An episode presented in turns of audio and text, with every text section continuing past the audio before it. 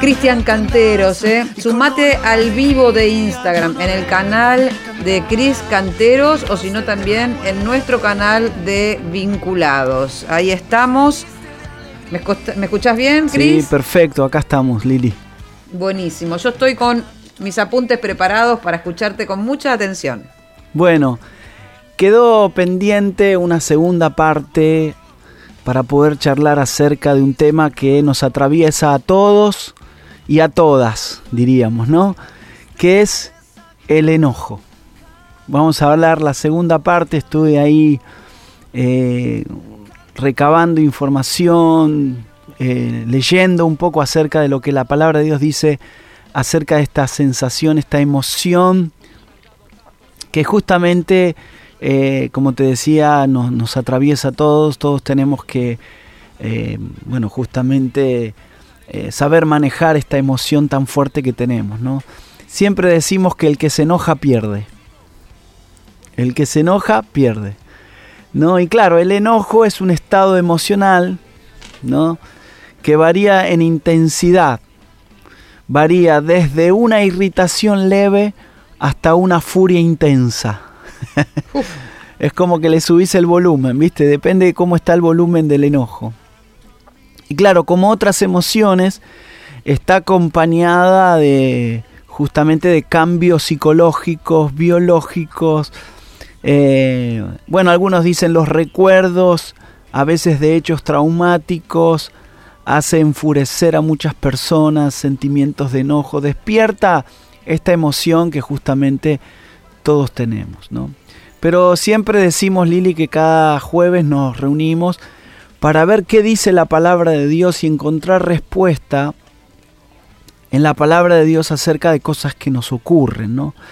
Bueno, ahí en Santiago, en el libro de Santiago, habla mucho acerca del enojo, ¿no? Y cómo poder manejarlo. Y mira lo que dice Santiago 1.19. Dice, por esto mis amados hermanos, todo hombre sea pronto para oír, tardo para hablar, tardo para irarse, o sea, tardo para enojarse. Y escucha cómo es el remate. Porque la ira del hombre no obra la justicia de Dios. Otra vez digo este texto porque es muy lindo. Porque la ira del hombre, el enojo del hombre, no obra la justicia de Dios, ¿no?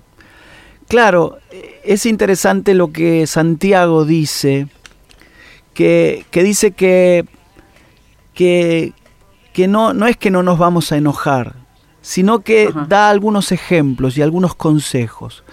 Lo primero que dice es que todo hombre sea tardo, sea pronto para oír, ¿no? Es decir, como que lo primero que tenemos que hacer es ser justamente pronto para oír.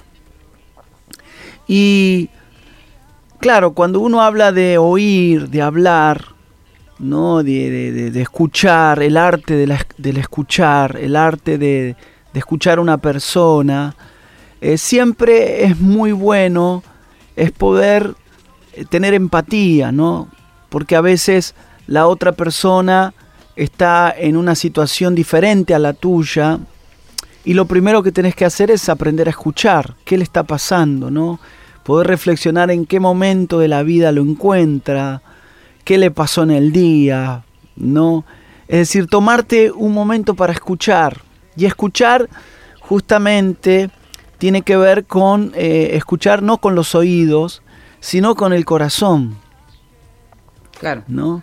Y es un arte, como bien dijiste, realmente es un arte. Es un arte, ¿no? Es como que, imagínate que Dios nos dio dos oídos, dos orejas, y una boca. ¿no? Si Dios hubiera querido que nosotros eh, habláramos más, nos hubiera dado dos bocas y un oído. Sin embargo, nos dio dos oídos y una boca, ¿no? Y el consejo de la palabra de Dios frente al enojo es que lo primero em, aprendas a escuchar.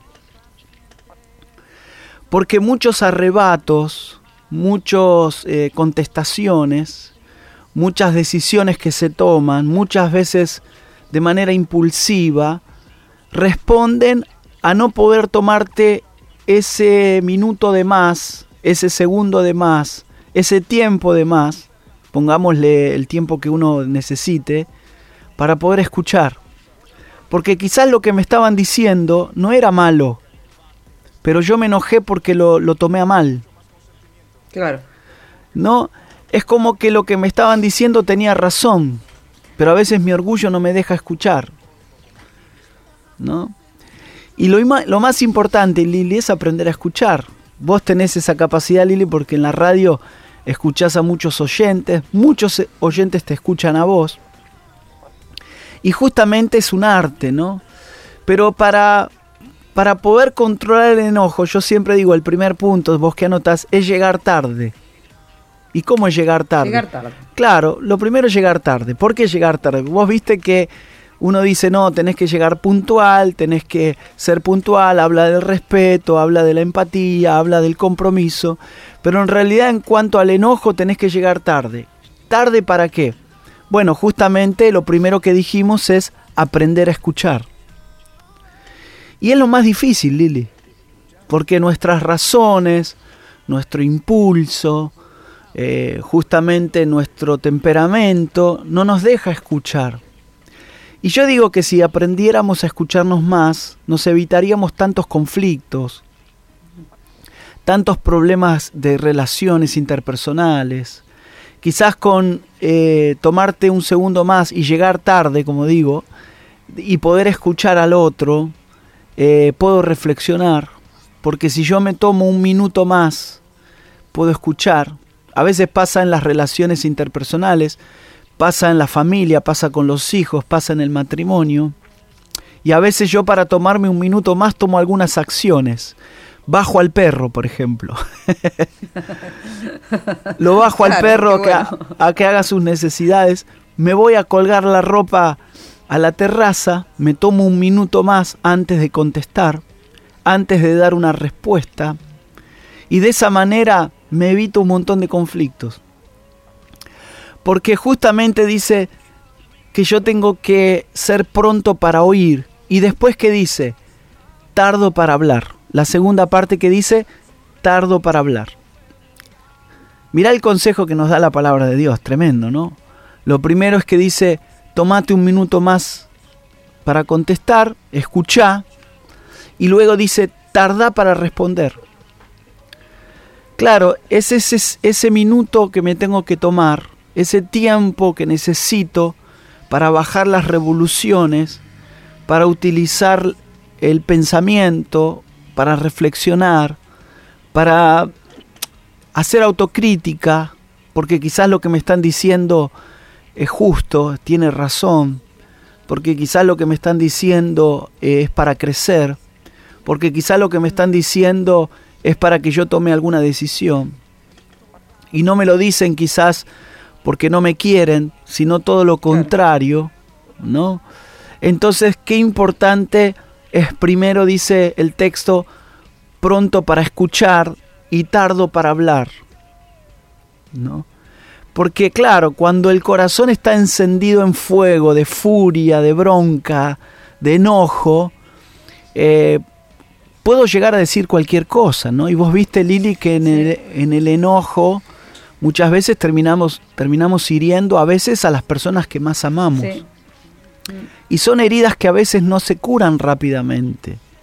No, las cosas que se dicen en caliente, como, como comúnmente se dice, viste, tiene mecha corta, reacciona enseguida, explota enseguida y, y en vez de eh, tardar, esperar y buscar la respuesta apacible que finalmente aparta la furia, aparta la cólera.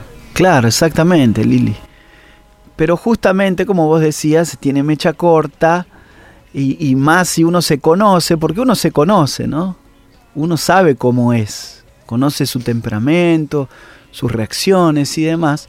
Este consejo de la palabra de Dios es maravilloso, que nos dice primero escucha y tómate un tiempo más, más para contestar, ¿no? Y claro, y lo último que dice, tardo para enojarse. Mirá cómo es, parece como que es un ciclo, ¿no? Primero dice, primero escucha, después, después contesta y después tómate un tiempo para enojarte. Es decir, como que el enojo déjalo para después. Porque creo que eh, si tú tomáramos estos consejos, como bien te decía anteriormente, eh, nos evitaríamos tantas heridas, de decir cosas que a veces quedan para, para toda la vida, ¿no? Hay gente que dice, no, es que me lo dijo y todavía me lo recuerdo como si fuera el primer día, me dijo y me hirió, me lastimó, y cuántas veces lastimamos y cuántas veces nos lastiman. Pero qué importante es poder prestar atención a estos consejos para que podamos ser sabios en la vida y poder eh, justamente aprender a manejar esta emoción que muchas veces nos trae dificultades, ¿no? Entonces lo primero que dijimos es llegar tarde y lo segundo que te quiero decir que el enojo no arregla nada. Mira lo que dice el versículo 20, dice, porque la ira del hombre no obra la justicia de Dios. Claro, si uno lee el libro de Santiago, va a encontrar en uno de sus textos que dice que muchas veces las guerras, los pleitos, nacen de justamente de, de los celos del hombre, de los enojos. Cuando habla de celos, habla de esas emociones egoístas. Y las guerras, los pleitos, las controversias, las discusiones, nacen justamente de eso, porque siempre digo que el enojo muchas veces eh, es como consecuencia de nuestros egoísmos, de nuestras broncas, de nuestro orgullo. Y es el mismo Santiago que dice que la ira del hombre no va a obrar la justicia de Dios. ¿no? Viste que en la antigüedad muchas guerras se libraban ¿no? pensando de que lo hacía en nombre de Dios pero en realidad era propio de un sentimiento y emociones egoístas de un ser humano, de una nación, ¿no? justamente por emociones de orgullo, de violencia, de egoísmo, y lo ponían a Dios, venimos en nombre de Dios, ¿no? Pero ¿qué dice acá la palabra de Dios? Que la ira del hombre no obra la justicia de Dios. Y cuando uno quiere arreglar las cosas enojado, empeora. Las cosas se empeoran. Sin duda. Si uno quiere arreglar las cosas cuando está enojado, en caliente, como decíamos la otra vez, em, las termina empeorando. Porque el enojo muchas veces no es muy buen consejero. Por eso, viste que decíamos el primer punto, tomate un tiempo, aprende a escuchar, no, no contestes rápido, no te enojes rápido. Porque el enojo justamente cuando uno quiere arreglar las cosas, pareciera que las termina empeorando, ¿no? Es como que... complica, sí. Yo quiero apagar un fuego con más nafta y en realidad lo correcto sería querer apagar el fuego con, con agua, ¿no? Con un inífugo o con algo que, que apague el fuego, ¿no? Cuando uno quiere arreglar las cosas enojado, nacen otras emociones y ahí nace la venganza, busca hacer justicia por mano propia. Cuando eh, uno quiere arreglar las cosas enojado, nacen emociones no distintas, las broncas. Entonces, qué importante es saber que el enojo no va a arreglar nada. Que vos estés enojado con una persona no va a solucionar nada todo lo contrario, a veces lo termina empeorando. Vos viste relaciones de amistades interpersonales, tu jefe, eh, tu, la persona que, a la que te tenés que rendir cuenta, tu pareja, los hijos, bueno, los padres. Eh, cuando uno quiere arreglar las cosas enojado, las cosas se empeoran. Por eso la, la sabiduría, ¿cuál es? Tómate un tiempo más. Y mira, lo último que te quiero decir, Lili, es practicar el dominio propio. Es decir, que Dios nos dio la capacidad de dominar esas emociones, de poder tenerlas bajo control. Y mucho más si tenemos a Jesús en nuestro corazón. ¿No? Y mucho más si tenemos a Jesús en nuestro, en nuestro interior. Que podamos tener dominio propio. Me gusta esta palabra, ¿no? Dominio propio. Es como poder dominar esas emociones, tener un cauce, un lugar donde no se salgan de control, como ese río que puede ser muy impetuoso, pero que tiene un cauce, que no se desborda. Eso se llama dominio propio. Y el Espíritu Santo justamente es el que nos ayuda, es nuestro ayudador, es el que nos ayuda en esa sensación, en esa emoción, en el dominio propio, ¿no? Y como decíamos anteriormente, aprender a escuchar, aprender a callar y aprender a controlar eh, el enojo, darle el control al Espíritu Santo, que nos permita poder mantener nuestra vida en calma y aunque nos enojemos, porque es una emoción natural y propia de cada ser humano, por más que, que sea una, un enojo muy grande como ese río impetuoso, lo podamos tener bajo control, bajo un cauce, bajo un cuidado, bajo una seguridad. Porque si está bajo un cauce, entonces eso nos va a permitir a no lastimar, a no decir cosas que después uno se tiene que arrepentir y a poder vivir vidas sabias, vidas plenas, ¿no? Pudiendo controlar esta emoción. ¿Sabes qué estaba pensando, Cris? Que la relación que hay entre el, el, enojo y la imposibilidad de perdonar. El enojo, eh, hay, hay, personas que están enojadas con el pasado, con la familia, con alguien que le, hizo algo, ¿no? Y no lo pueden perdonar. Entonces, eh, el trabajar el, el, enojo y el pedirle a Dios que trabaje el enojo en cada uno, eh, nos libera también, porque estamos yendo para el lado del perdón, que es necesario, que es sanador. Claro, muy bien lo que, lo que vos este, decís, Lili, porque cuando uno no puede eh, mantener o no puede controlar el enojo y le da rienda suelta como ese río impetuoso, después eh, vienen otras emociones, ¿no? Como el resentimiento, algo que se resiente, ¿viste? Como algo que está herido pero que por alguna razón se resiente, es como que, ¿viste? No sé, eh, pasa mucho con los futbolistas, se desgarró y se resintió la misma herida. Eh, y después viene el resentimiento, y después viene el odio, y después viene la amargura, y entras en, en, un, en una situación después que es muy difícil salir, pero lo que vos dijiste es muy importante, es el perdón. Es la que te permite salir de esa condición y vivir vida plena. ¿no? El perdón, como decíamos, es una decisión que uno tiene que tomar. Es poder resolver el pasado, vivir una vida plena en el presente y tener una visión en el futuro. ¿no?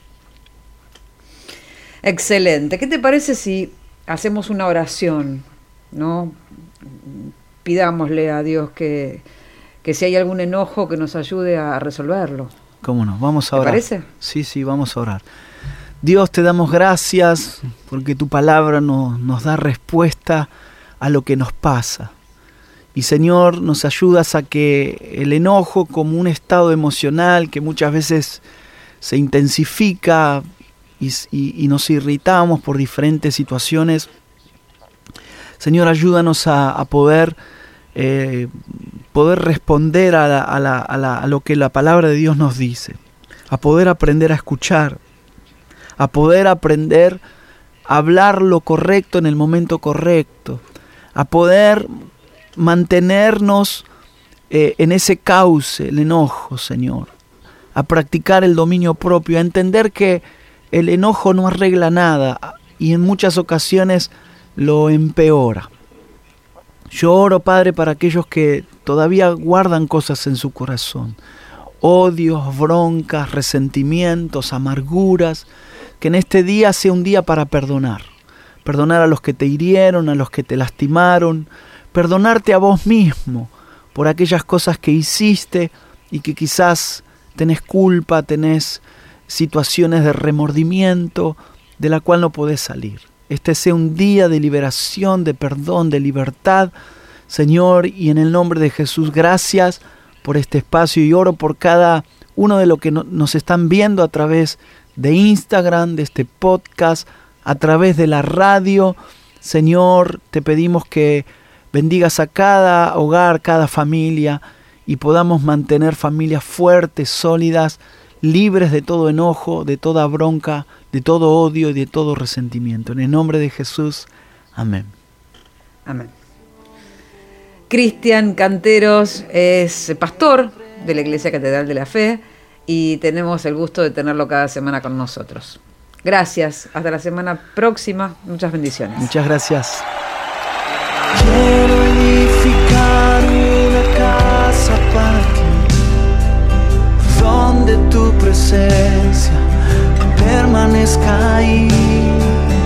Que mi vida sea un altar de adoración, donde cada día recibas nuestro amor, papá.